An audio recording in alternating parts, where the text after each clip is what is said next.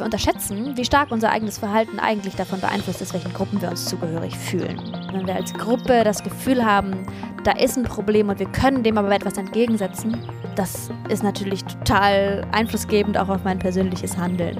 Hallo und herzlich willkommen zu einer neuen Folge von Zukunftsfähig, dem German Watch Podcast für eine nachhaltige globale Gesellschaft.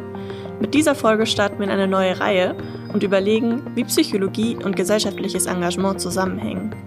Habt ihr euch vielleicht auch schon mal gefragt, was uns eigentlich dazu motiviert, aktiv zu werden oder uns manchmal vielleicht auch genau davon abhält? Und welche psychologischen Faktoren spielen dabei eigentlich eine Rolle? In der heutigen Folge widmen sich unsere Kolleginnen Marie Heidfeld und Daniela Baum aus dem Bereich Bildung für nachhaltige Entwicklung, kurz BNE, genau diesen Themen und stellen sich die Frage, wie kommen wir vom Wissen ins Handeln? Hallo, herzlich willkommen zu unserer ersten Folge in unserer Podcast-Reihe Psychologie für die Transformation. Mein Name ist Daniela Baum. Ich arbeite für Germanwatch im Bildungsteam und meine Kollegin, mit der ich hier sitze, ist Marie Heidfeld. Hallo Marie. Hallo. Wie kann es eigentlich sein, dass wir so viel wissen inzwischen über globale Krisen, über das, wie wir uns verändern müssten. Wir haben sogar im Wesentlichen alle Technologien parat um unsere Gesellschaft verändern zu können, um eine Energietransformation voranzuschieben. Das heißt, wir wissen sehr viel, tun dann aber doch nicht das, was wir eigentlich schon wissen, was wir tun könnten. Und noch dazu ist das Phänomen ja, dass, ähm, da gibt es auch Studien vom Umweltbundesamt, vor allen Dingen genau das Milieu, also die gebildeten und akademischen, den größten CO2-Fußabdruck haben, weil sie einfach in der Regel über mehr finanzielle Ressourcen verfügen. Und das wiederum bedeutet, dass sie dann mit ihrem Handeln, ihrem Wirtschaften mehr CO2 ausstoßen. Was ist da los, Marie? Ja, was ist da los? Also erstmal würde ich vorweg vielleicht sagen, genau, ich bin Psychologin, ähm, habe mich eben im Bereich Umweltpsychologie spezialisiert und in diesem Bereich dreht sich eben im Kern viel um diese Frage, wie kommen wir eigentlich vom Wissen zum Handeln. Insgesamt ist die Umweltpsychologie ein noch größeres Feld. Also da geht es allgemein um die Interaktion von Mensch und Umwelt. Das kann also auch die Erforschung von natürlicher oder gebauter Umwelt ähm, auf die menschliche Gesundheit sein, also wie zum Beispiel Grünflächen in Städten zum Wohlbefinden von Menschen beitragen. Und andersherum eben der Einfluss vom Menschen auf die Umwelt und da eben im Kern die Frage, die Daniela, die du, gerade angeskizziert hast, warum wir denn, obwohl wir so viel wissen, nicht schneller zu Veränderungen kommen, beziehungsweise positiv formuliert, was uns denn ermutigt und bewegt und motiviert, wenn wir individuell oder auch kollektiv unser Verhalten ändern oder uns engagieren. Darf ich da kurz fragen, wie kann man sich das vorstellen im Bereich der Psychologie? Wie groß ist dieser ganze Bereich der Umweltpsychologie denn? Weil ich muss zugeben, bevor du in unser Team gekommen bist, hatte ich von Umweltpsychologie noch so ziemlich gar nichts gehört finde es aber super spannend und habe so das Gefühl, es gibt immer mehr Menschen, die in dem Bereich auch aktiv werden und die auch diese psychologischen Faktoren mit reinnehmen in das Nachdenken darüber, wie können wir dann eigentlich unsere Welt, unsere Gesellschaft nachhaltig entwickeln. Total. Also ich würde sagen, das war lange eine sehr kleine Nische. Ähm, die gibt's jetzt schon seit mehr als zwei Jahrzehnten, aber genau, sie war am Anfang sehr, sehr, eine sehr kleine Nische der angewandten Sozialpsychologie und es wird halt eben mit dem Bewusstsein globaler Krise und insbesondere der Klimakrise steigt natürlich auch das Interesse vieler äh, Wissenschaftlerinnen und Wissenschaftler in diesem Bereich, in Sozialpsychologie, in politischer Psychologie, Kommunikationspsychologie, also Felder, die irgendwie damit zu tun haben, auch an den anwendungsbezogenen Nutzen, die diese Forschung für die notwendigen Veränderungen, die wir in unserer Gesellschaft brauchen, haben kann. Und deswegen wächst das Feld. Also da stimmt deine Wahrnehmung auf jeden Fall. Es gibt mittlerweile mehr und mehr Unis auch in Deutschland, die entweder Forschungsgruppen haben oder sogar auch Masterstudiengänge dazu anbieten. Ähm, also das, das wächst, das Feld, äh, erfreulicherweise. Und es verändert sich, und das sage ich auch jetzt gerade direkt zu Beginn, weil sich das schon so ein bisschen auf deine Frage bezieht, wie kommen wir denn vom Wissen zum Handeln? Ich würde sagen, genauso wie in der BNE-Szene im Bereich Bildung für nachhaltige Entwicklung findet auch im Bereich der Umweltpsychologie gerade so eine Fokusverschiebung statt. Weg nur von der Erforschung individueller Verhaltensänderungen und Verhaltensweisen, also die Frage, warum recycelt ein Mensch oder nicht? Oder warum bezieht er oder wechselt er den Stromanbieter oder nicht oder verändert sein Mobilitätsverhalten hin zur Frage, wann engagieren Menschen sich gemeinsam für eine gerechtere oder sozial und ökologisch nachhaltige Welt. Also das zu Beginn, also da gibt es irgendwie gerade eine Fokusverschiebung im Bereich der Umweltpsychologie und ich kann da gleich gerne auf ein paar Faktoren näher eingehen. Und einen anderen Punkt wollte ich aber auch noch so als Vorwort, wenn wir jetzt irgendwie über Umweltpsychologie sprechen, vorwegschieben, wenn mich jemand fragt, so wie du jetzt, warum verändern wir denn unser Verhalten nicht, obwohl wir es besser wissen oder so. Und da finde ich es ganz wichtig, auch anzuerkennen und zu sagen, dass die Psychologie uns da natürlich auch Antworten bieten kann, aber dass gleichzeitig ganz viel von dem, was irgendwie unser Verhalten beeinflusst, ja auch in den Rahmenbedingungen, Strukturen einfach gegeben ist. Da gibt es eine andere Folge ja auch zu, wo wir uns über den Handabdruck unterhalten, wo es auch darum geht, dass eben solange nachhaltiges Verhalten irgendwie schwerer, teurer, komplizierter ist, dass ganz viele Menschen eben ihr Verhalten wahrscheinlich nicht ändern werden. Genau, was sind denn so die Hemmnisse, die uns vom anderen Verhalten abhalten?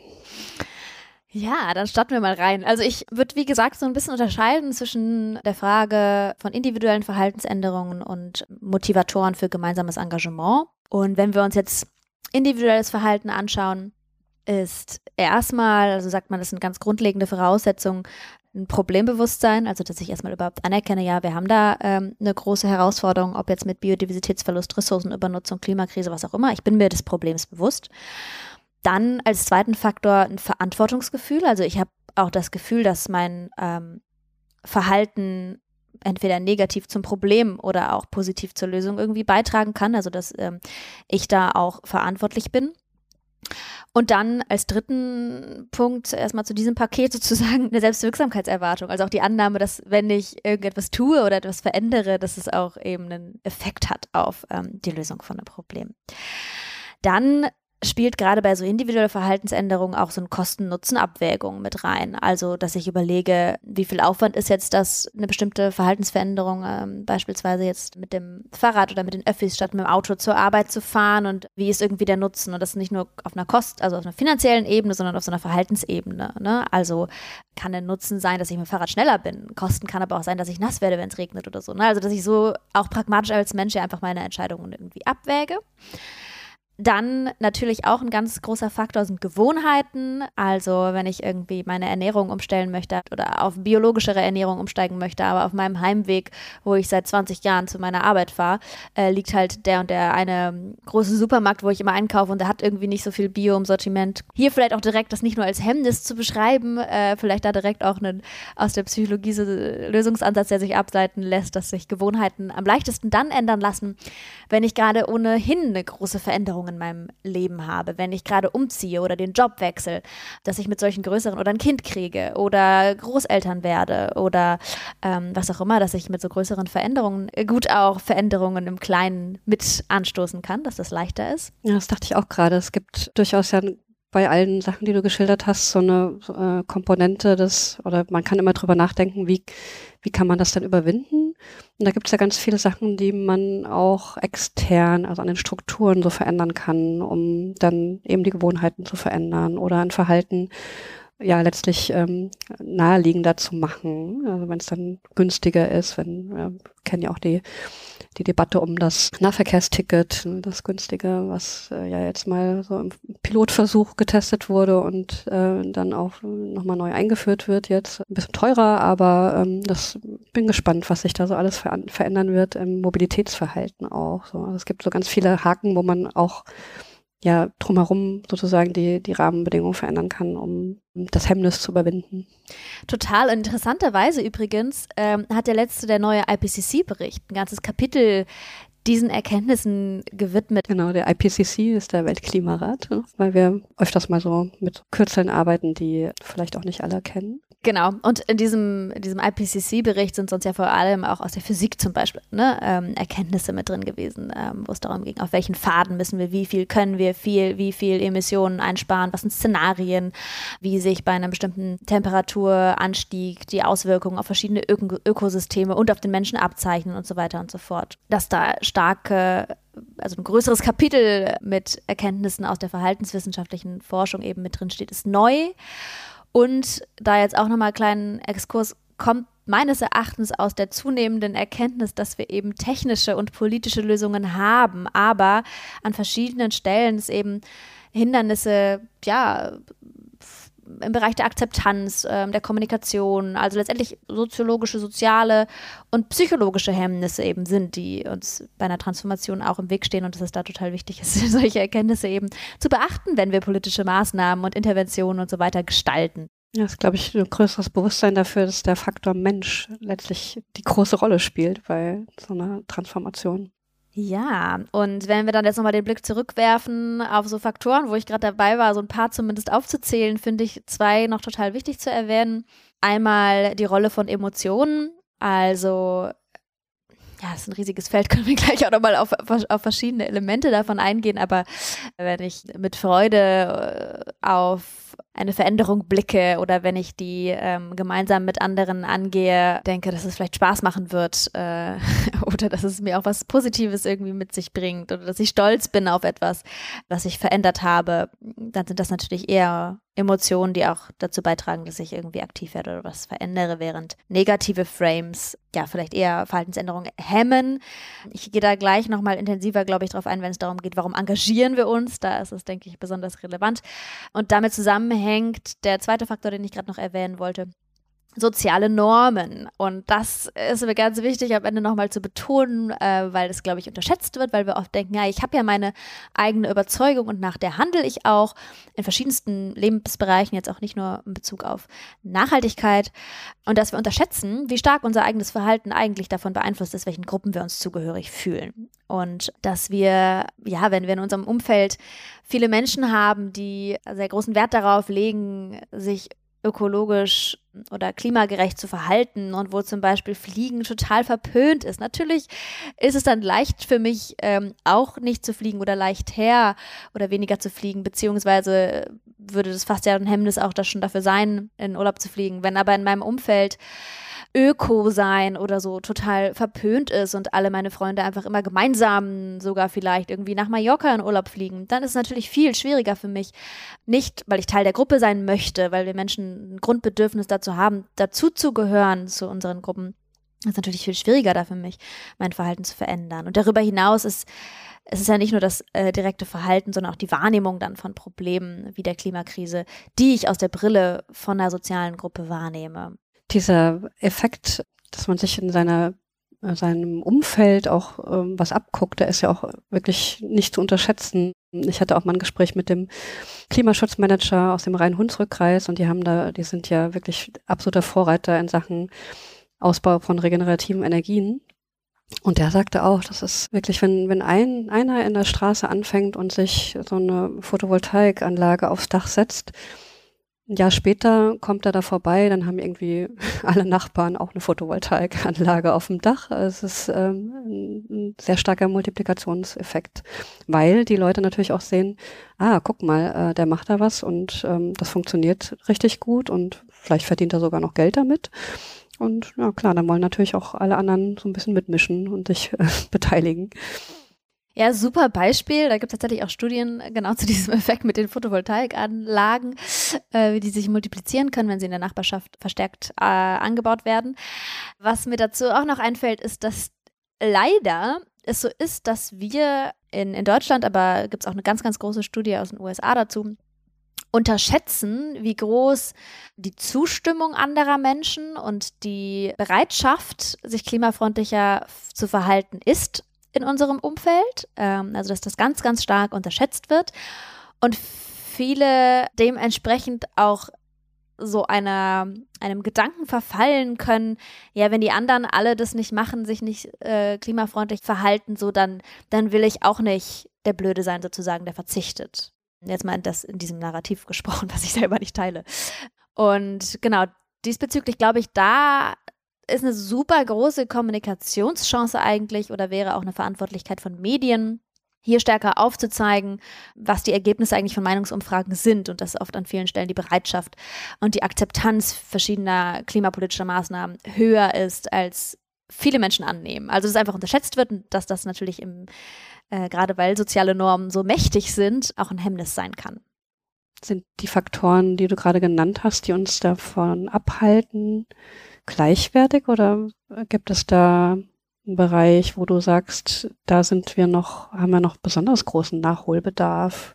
Also du nanntest gerade auch dieses, ne, dass die Medien ja auch eine Rolle spielen in der Wahrnehmung. Wie ist mein Umfeld überhaupt eingestellt in, in Sachen nachhaltigen Verhalten? Gibt es da noch so andere Punkte, wo du sagst, das ist eigentlich total wichtig, da nochmal mehr drauf zu schauen und ähm, da was zu verändern? Also ich würde sagen, das hängt wieder jetzt auch davon ab, was für eine Art von äh, Veränderung wir uns dann anschauen, um das vielleicht auch nochmal so ein bisschen aufzurollen als Feld, wo ich denke, dass die Psychologie da auch irgendwie zu, zu forschen was beitragen kann, äh, ist eben diese Frage äh, oder ein Verständnis auch dafür zu entwickeln, wie eben unterschiedliche Leute mit dieser Krise umgehen und nicht nur zu verurteilen, wenn manche Menschen irgendwie sich schwer tun, etwas zu verändern, Veränderung zu akzeptieren, sondern besser zu verstehen, was für Bedürfnisse stehen denn dahinter und wie gehen Menschen eben mit diesen Emotionen um. Man kann das, das ist eine lose Analogie, würde ich sagen. Aber man kann das vielleicht auch vergleichen mit ähm, dem Angriff sozusagen eines wilden Tieres als Gefahr, die mal evolutionsbiologisch auf den Menschen äh, bestand, so, wo wir dann drei Möglichkeiten hatten, irgendwie zu reagieren. Wir konnten weglaufen vor dem wilden Tier, wir konnten uns totstellen, also irgendwie so erstarren, oder wir konnten kämpfen, aktiv werden. Und genau, nicht eins zu eins übertragbar, weil unsere Reaktion auf äh, eine Gefahr wie die Klimakrise keine reflexhafte Reaktion erfordert, sondern wir im Gegenteil sehr strategisch reagieren können und auch langfristig so eine Reaktion aufrechterhalten müssen. Aber auch da, äh, genau, gibt es eigentlich, finde ich, diese drei Kategorien. Wir können aktiv werden. Das hilft uns dann nicht nur der Klimakrise was entgegenzusetzen, sondern auch emotional damit umzugehen, weil wir eben aktiv werden und irgendwie das Gefühl haben, wir versuchen was beizutragen. Oder wir können eben erstarren wir können quasi sagen, es ist eh schon allzu spät, äh, was ich beitrage, macht doch eh keinen Unterschied. Ähm, oder es muss erstmal jemand anders, also dieses, es muss erstmal China, was man in, in Talkshows hört, ne? also dieses Verantwortung wegschieben oder äh, den, auch den Überbringer der Nachricht abzuwerten, ne? also zu sagen, ach, die, äh, die ich jetzt hier gerade im Radio höre, die Klimaaktivistin, die fliegt doch selbst dauernd in den Urlaub. Ne? Also da gibt es auch, das, also diese ganzen Reaktionen lassen sich da dann meines Erachtens oft auch ähm, auf ein, äh, eine Strategie des Umgangs mit Emotionen zurückführen. Und äh, das Dritte, das Weglaufen könnte dann sowas sein wie die Flucht in einfache Lösungen. Also zu sagen, die technisch, technischen Lösungen werden es schon irgendwie richten oder eine Flucht auch in übermäßigen Konsum als Ablenkung oder eine Flucht auch in vielleicht in ein nachhaltiges Klein-Klein, wo ich in meinem Alltag alles irgendwie versuche nachhaltig zu machen, aber mich nicht mit den großen politischen Hebeln beschäftige so.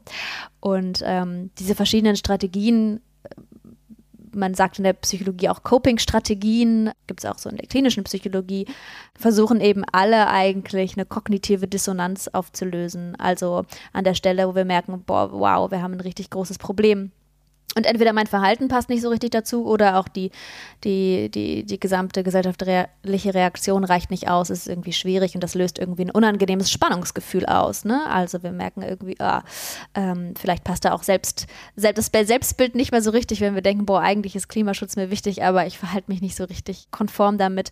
Und dann versuchen wir das aufzulösen und dann können eben diese verschiedenen Strategien mehr oder weniger adaptiv, mehr oder weniger hilfreich, aber können diese Strategien daraus folgen und das hilft vielleicht auch zu verstehen, warum Menschen teilweise auch abwehrend reagieren. Das ist auch irgendwie eine Umgangsform mit den Emotionen ist, die diese Gefahr der Klimakrise, die Angst vielleicht auch äh, damit umzugehen. Und was uns ja auch ein Stück weit aus dieser, dieser Überlebensstrategie rauskommen lässt, so diese, also vor allen Dingen, du hast auch gesagt, diese kognitive Dissonanz ist ja auch sehr unangenehm und dann gibt es eben diese Vermeidungsstrategien und weil wir, weil unser Umfeld vielleicht so ist oder weil wir eben gewöhnt daran sind oder weil wir halt auch natürlich ja ein Stück weit auch uns selbst in Frage stellen müssen, wenn wir realisieren, ähm, ich habe vielleicht eine ganze Weile lang mich so verhalten, wie es eigentlich gar nicht korrekt wäre, um unsere Welt zu erhalten. Und du hattest es vorhin schon gesagt, diese Fokusverschiebung weg vom Individuum hin zum Kollektiv. Das ist ja durchaus, also da liegt ja auch ein ganz großes Potenzial drin, zu sagen, okay, ähm, um das zu vermeiden, dass ich vermeide, reinzugehen in diesen vielleicht auch Schmerz und die Realisierung, ich müsste mein eigenes Verhalten jetzt oder ich muss mein eigenes Verhalten verändern. Und das tut vielleicht ähm, oder sorgt dafür, dass ich mich unwohl fühle und das vielleicht auch gar nicht möchte. Aber dann gibt es ja die, eben die anderen um mich herum und die vielleicht auch eben schon noch mit so einem guten Beispiel vorangehen und wo man sieht, ach, die haben ja Spaß daran. Und dann sich mit denen zusammenzutun, das ist, denke ich, ja auch ein, ein ganz großer, großer Weg raus aus dieser Überlebensreaktion. Ja, und dafür brauche ich aber natürlich dann auch wieder Anknüpfungspunkte. Kommen wir wieder zu sozialen Normen und so sozialer Identität von Menschen, wenn du sagst, äh, ich brauche gute Beispiele in meinem Umfeld. Äh, ich muss erstmal die haben in meinem Umfeld und mich mit denen irgendwie identifizieren können. Ne? Vielleicht machen wir an der Stelle dann mal den Schwenk auch zu, zur Frage, was motiviert Menschen denn, sich gemeinsam zu engagieren? Wie ich eben schon gesagt habe, findet da eben auch so eine zunehmende Fokusverschiebung statt.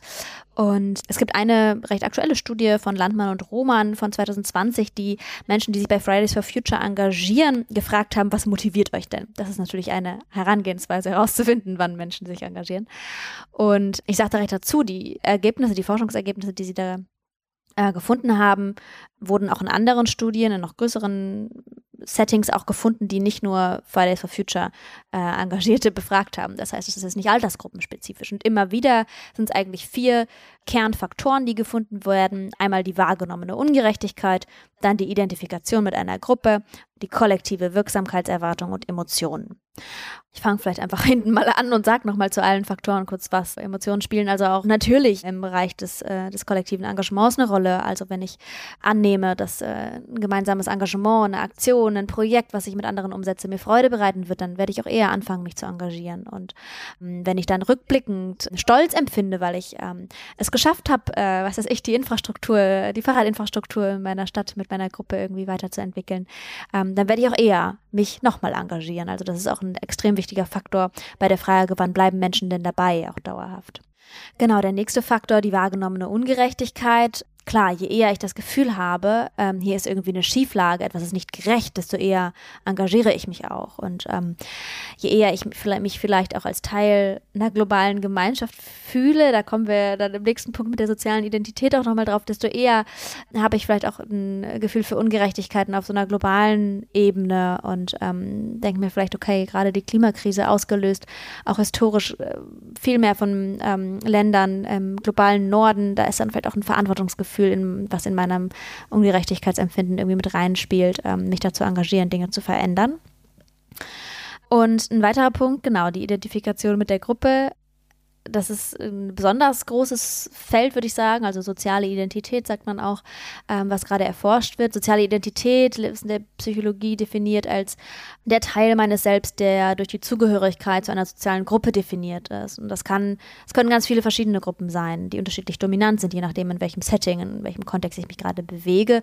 Also ich persönlich beispielsweise fühle mich als Teil äh, von Germwatch. Ich fühle mich auch als Teil des Wandelwerks, einer Gruppe von UmweltpsychologInnen wo wir uns auch dafür einsetzen, die Erkenntnisse aus der Forschung in die Praxis zu tragen. Ich fühle mich als Teil, ja, vielleicht auch einer bestimmten musikalischen Richtung zum Beispiel, also irgendwie des Jazzes oder der, der akustischen Folkmusik oder so. Dann fühle ich mich irgendwie als Teil von Menschen, die irgendwie bouldern. Also es kann auf ganz vielen verschiedenen Ebenen stattfinden. Ich persönlich würde auch sagen, ich fühle mich als Teil einer Weltgemeinschaft, also diese globale soziale Identität die ich gerade auch im Zusammenhang mit wahrgenommener Ungerechtigkeit ähm, erwähnt habe.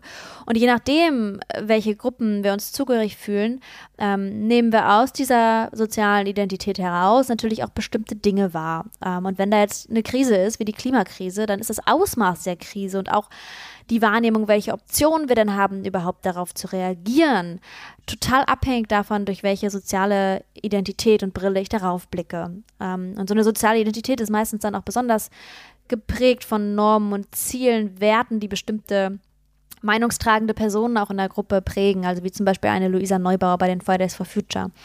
Und je nachdem, ähm, ob ich jetzt zum Beispiel die Klimakrise als sehr drängendes Problem wahrnehme, teile ich dann vielleicht auch bestimmte Emotionen in der Gruppe.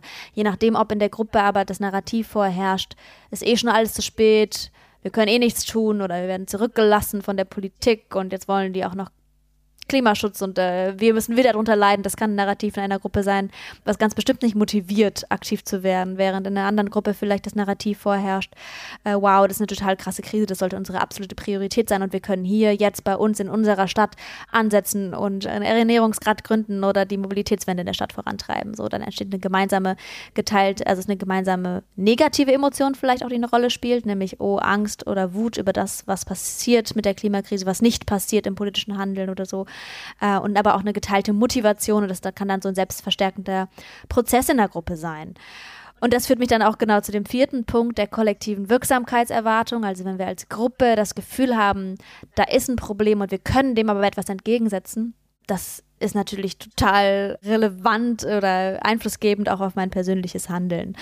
Und ähm, wenn wir jetzt zum Beispiel als Gruppe das Gefühl haben, gerade ist die Zeit total reif in unserer Stadt für einen Ratentscheid und wir glauben, der wird erfolgreich sein, so dann werde ich natürlich auch eher mich engagieren, wenn ich äh, glaube, dass ich damit jetzt an der Stelle auch wirklich einen Unterschied machen kann. Also das sind so vier große Faktoren, die sich natürlich teilweise auch überschneiden mit den Faktoren, über die wir eben in Bezug auf individuelle Verhaltensänderungen gesprochen haben und die eben besonders relevant sind, ähm, wenn man sich anschaut, wann engagieren Menschen sich. Wie können wir diese ganzen Erkenntnisse aus der Psychologie denn in der BNE, also in unserer Bildungsarbeit, gut anwenden? Ja, großes Feld nochmal. Aber ich würde erstmal sagen, dass es natürlich extrem unterschiedlich wieder ist, was habe ich für eine Zielgruppe, was setze ich für einen Schwerpunkt. Also ein Beispiel, Umgang mit Emotionen. Ähm, Maren Ohner, eine Neuropsychologin aus Köln, hat da mal den Begriff des Handlungskorridors äh, ins Spiel gebracht, den ich sehr passend finde, weil je nachdem, wo Menschen stehen, ob sie vielleicht äh, schon ein sehr, sehr großes Problembewusstsein haben, sehr besorgt vielleicht auch sind, Angst vor der Klimakrise, vor der Zukunft schon eine Rolle spielt, oder ob sie am anderen Ende des Korridors stehen und vielleicht eher in einem Modus des Verdrängens sind, das ganze Ausmaß der Klimakrise gar nicht wahrhaben wollen, äh, würde ich an ganz anderen Punkten ansetzen, um Menschen vielleicht auch an die Hand zu nehmen in diesen Handlungskorridor, wo dann aus diesen jeweiligen Emotionen oder Punkten, wo die Menschen stehen, eine Handlungsmotivation entstehen kann, die auch den Menschen selber hilft, mit ihren Emotionen umzugehen. Und das wäre dann eben bei den Menschen, die eher sich schon in so einem Momentum von oh, Angst äh, oder Erstarrung auch daraus, die daraus resultiert äh, und Sorge befinden, würde ich zum Beispiel immer davon abraten, noch weiter auf das Ausmaß der Klimakrise und wieder noch einen Vortrag über Kipppunkte und so weiter einzugehen, sondern eben positive Zukunftsvisionen aufzuzeigen und vor allem Handlungsoptionen. Also Handlungsoptionen sollten meines Erachtens immer im Mittelpunkt stehen. Und ähm, gleichzeitig ist dann bei dem anderen Ende des Handlungskorridors bei Menschen, die vielleicht das noch äh, nicht so wahrhaben wollen, oder äh, in einem Status der Verdrängung oder so vielleicht auch verharren, finde ich es auch okay, ja, die, die, die negativen Folgen auch nochmal deutlich zu machen. Ne? Also wir haben zum Beispiel so ein Buch bei Germanwatch auch geschrieben, was man von zwei Seiten lesen kann. Das eine das spielt beides in der Zukunft im Jahr 2080 und das eine ist halt ein eher dystopisches Szenario und es wird irgendwie aufgezeigt, was passiert, wenn sich unsere Welt um drei Grad oder mehr erwärmt. Und das andere ist ein Szenario, da hat sich die Erde um maximal 1,5 Grad erwärmt.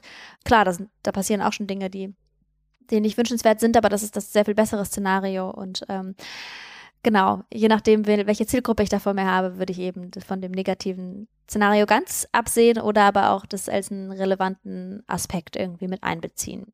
Und was wir ja bei dem Handabdruck, äh, unserem Bildungs- und Engagementkonzept tatsächlich auch immer direkt mitvermitteln, ist diese, auch dieser kollektive Ansatz letzten Endes. Also nicht nur das Kollektiv, also nicht nur ich, sondern das Kollektiv soll sich nachhaltiger verhalten können, sondern auch im, im Tun, im Engagement, dass, es, äh, dass man ja, sich mit anderen zusammentut, überlegt, wen, mit wem können wir da kooperieren, äh, welche Kompetenzen brauchen wir vielleicht noch, um etwas Bestimmtes zu erreichen, wie können wir andere Akteure noch mit ins Boot holen, um einfach nicht alleine da zu stehen und so das Gefühl zu haben, ne, das ist ja alles viel zu groß und was kann ich da schon machen. Ne?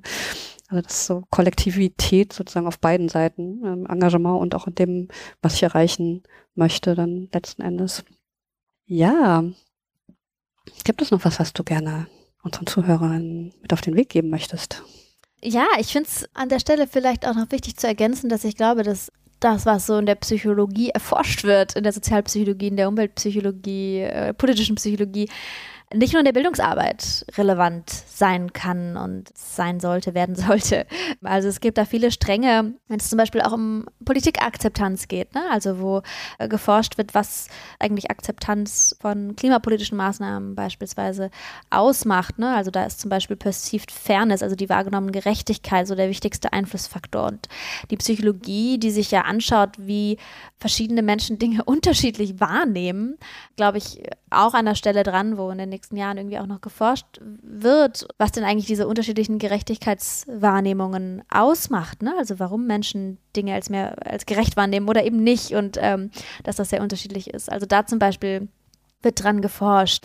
Aber auch Kommunikation, klar, Kommunikation von politischen Maßnahmen. Ne? Ähm, wie, wie sprechen wir Menschen, auch gerade mit unterschiedlichen Wahrnehmungen, mit unterschiedlichen Framings an? Ähm, das ist relevant für Kampagnen, für Interventionen an ganz vielen verschiedenen Stellen. Dann aber auch zu verstehen, was manche Menschen zurückhält, warum sie Angst vor Veränderungen haben. Ne? Also das, was ich eben auch so angesprochen habe mit den verschiedenen Strategien, auch mit Dingen umzugehen, wie man mit Widerstand vielleicht auch umgeht, ne? also wie, was, was dahinter steht, das zu verstehen, um dann auch da im Gespräch zu bleiben mit Menschen, die sich vielleicht auch zurückgelassen fühlen. Also an der Stelle finde ich es auch total wichtig.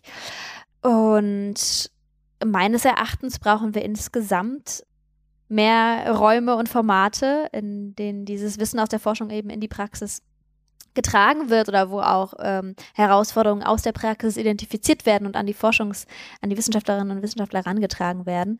Und auch eben, wie gesagt, mit EntscheidungsträgerInnen aus Politik, Wirtschaft ähm, und Verwaltung, die eben Rahmenbedingungen mitgestalten. Ne? Ähm, das hatten wir ganz zu Beginn. Ähm, also, dass man da den Fokus nicht nur auf den Einzelnen und sein individuelles Verhalten richtet, sondern eher darauf, wie können wir die Rahmenbedingungen mithilfe psychologischer Erkenntnisse auch umgestalten, um mehr Menschen Mut zu machen, alle Menschen mitzunehmen.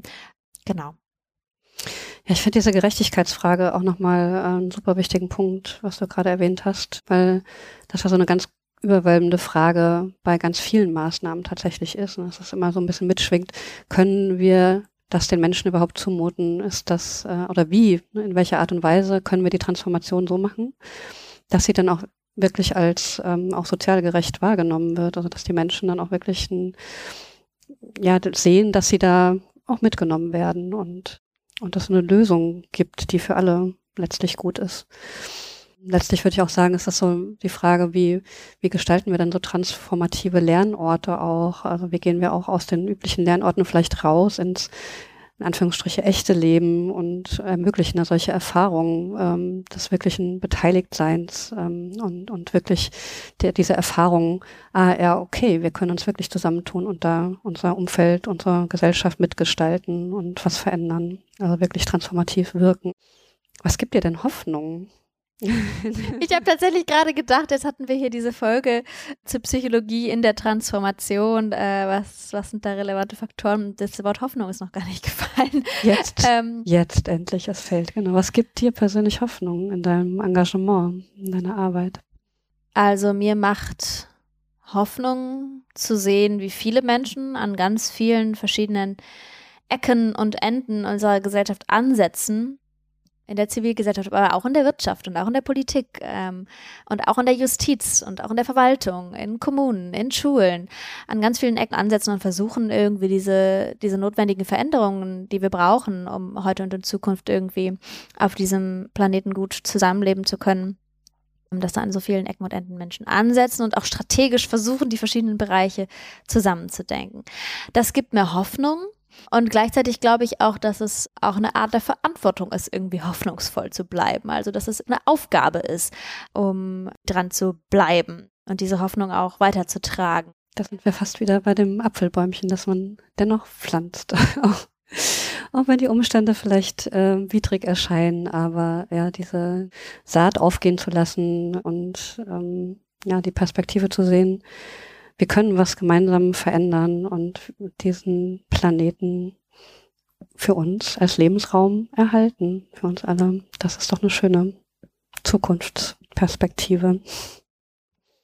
Ich danke dir ganz herzlich, liebe Marie, für dieses Gespräch. Es macht mich auch hoffnungsfroh, am Ende zu hören, was Hoffnung spendet.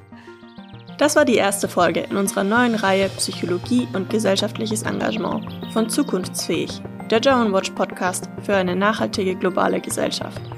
In den Show Notes findet ihr wie immer alle Links zu unseren Publikationen und Websites rund um das Thema. Außerdem findet ihr dort einen Link zur Website des Wandelwerks und zum Handbuch Umweltpsychologie. In der nächsten Folge nehmen wir unter die Lupe, welche Rolle Emotionen beim Umgang mit globalen Krisen spielen. Dazu spricht unsere Kollegin Daniela Baum mit Julius Grund vom Institut Futur an der Freien Universität Berlin und überlegt gemeinsam mit ihm, wie wir mit diesen Emotionen in der Bildungsarbeit umgehen können. Wenn ihr keine neue Folge mehr verpassen wollt, abonniert am besten direkt unseren Podcast. Wir freuen uns außerdem immer über eure Kommentare und Anregungen zu dieser und auch unseren weiteren Folgen. Schreibt dazu einfach eine Mail an podcast@germanwatch.org. Diese Podcast-Folge wurde gefördert von Engagement Global mit Mitteln des Bundesministeriums für wirtschaftliche Zusammenarbeit und Entwicklung sowie durch die Postcode-Lotterie.